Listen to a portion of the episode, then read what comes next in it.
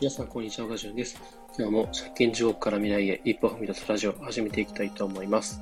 えー、今日はですね、テクノロジーの進化と人の進化ということでお話ししていきたいと思います。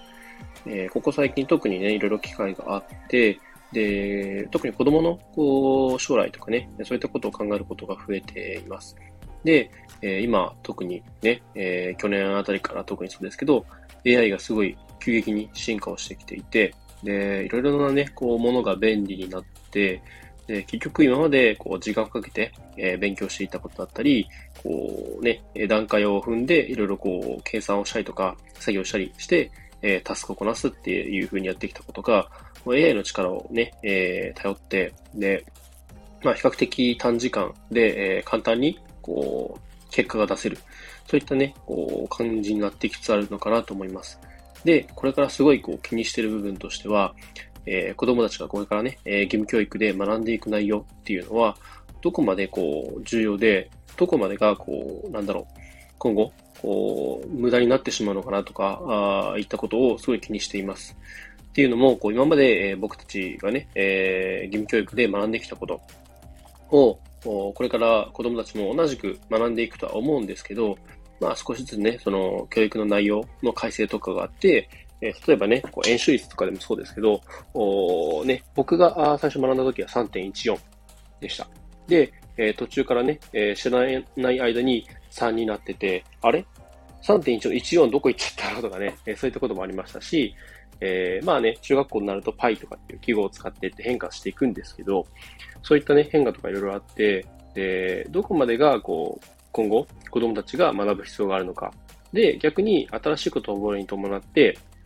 なんだろう、こう、いらない情報も出てくるんじゃないかなとかっていうふうにも思っていたりします。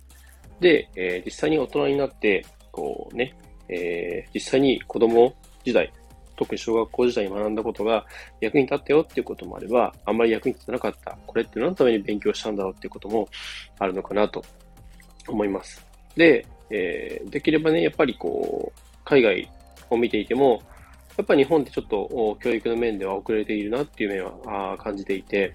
え、考え方もそうなんですけど、やっぱね、こう、ちらほら見かける話で、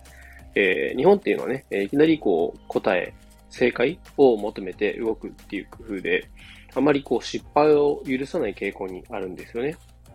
正解がこうだからこうしましょうみたいな。で、えー、逆に海外は結構ね、こう、失敗に対して寛容な風だというか、そういった風、風潮があるのかなと思います。で、えー、まあ僕自身も結構苦しんだ部分なんですけれど、こう、義務教育とかのね、えー、こう学生の期間を経て、えー、社会に出た時、一人の大人になった時に、急に変わるんですよね、求められるものが。で、そうなった時に、こう、なんか結果を出すためのプロセスとして、えー、まあ、義務教育とかでね、学校で学んでる分には、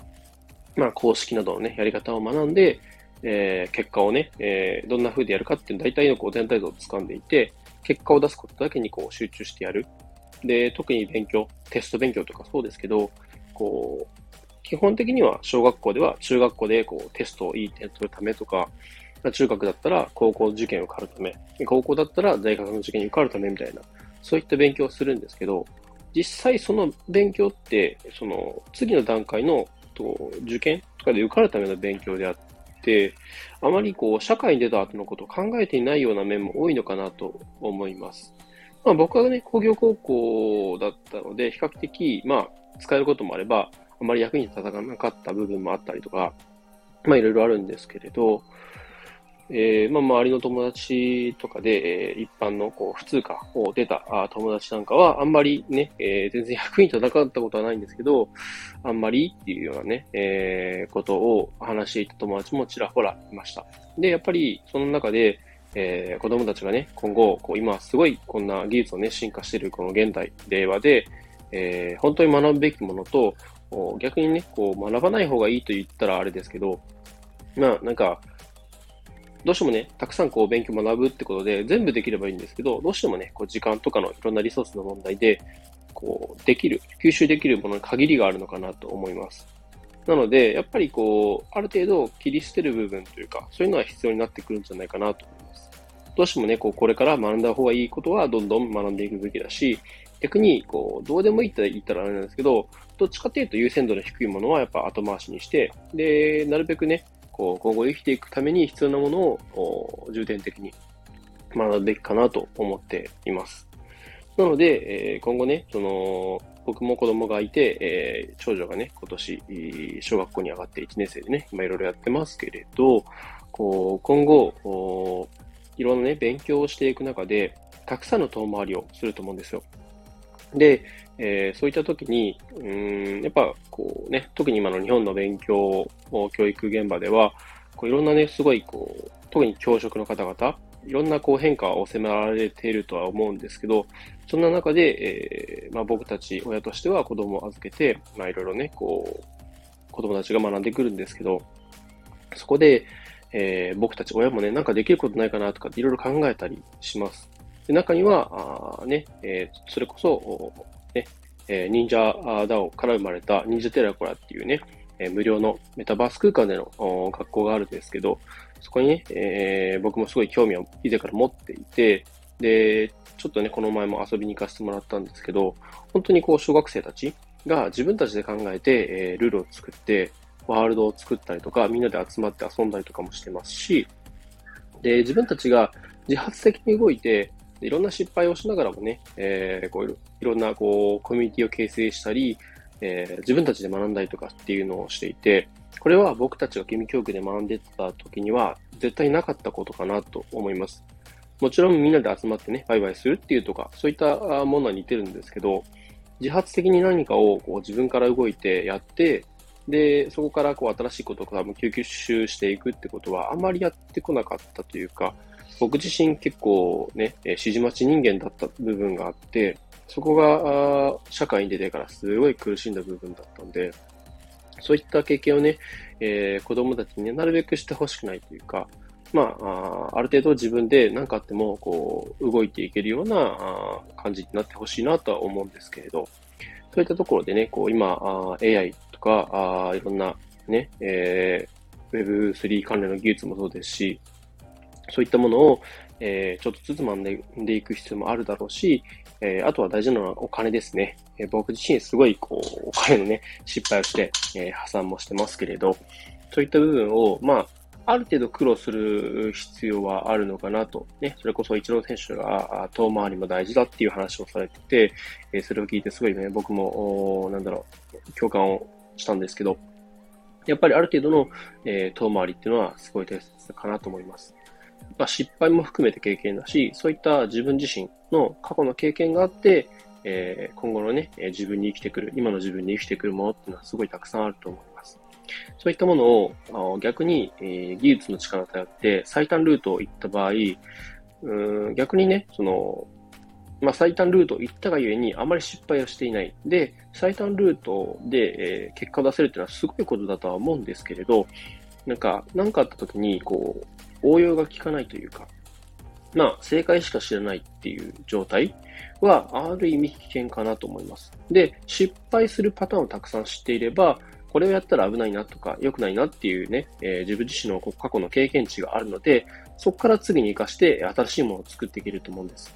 で、それが、あやっぱり最短ルートだけで行ってしまうと、応用できない、対応できないっていうことになると思うので、その辺をね、え、うまくその教育だったりとか、あ家庭で、えー、子供たちと一緒にいる時間で、えー、なんか子供たちにね、伝えていけたらいいんじゃないかなと思います。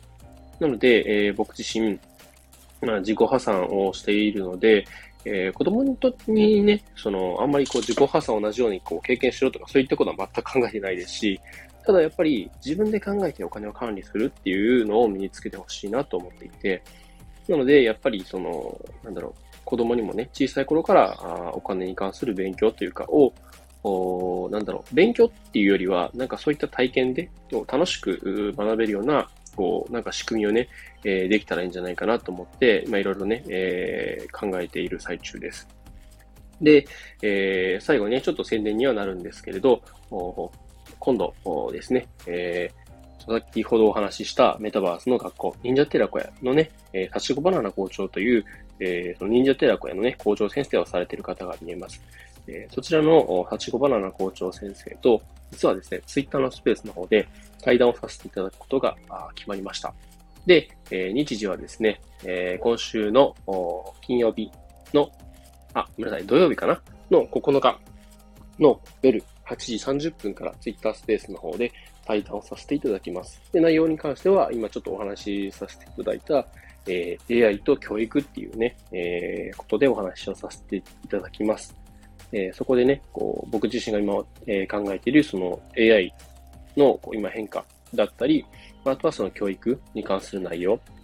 をすごい興味関心を持っているので、そこをね、実際にその教職の立場でいろいろこう今、あ技術のね、進化をいろいろ見ている、その幸子バナナ校長先生といろいろお話をさせていただけたらなと思います。えー、そんな感じで今日長くなってしまったんですけど、まあ、えー、テクノロジーの変化と、えー、人の進化ってことでね、これからちょっとどうなっていくかわかんないですけれど、えー、そういった感じでお話しさせていただきました。え、またね、え、同じようにこう、面白そうな内容をね、え、話していきたいと思うので、また聞いていただけたら嬉しいです。では今日もね、最後まで聞いていただきありがとうございました。では今日はこの辺で。バイバイ。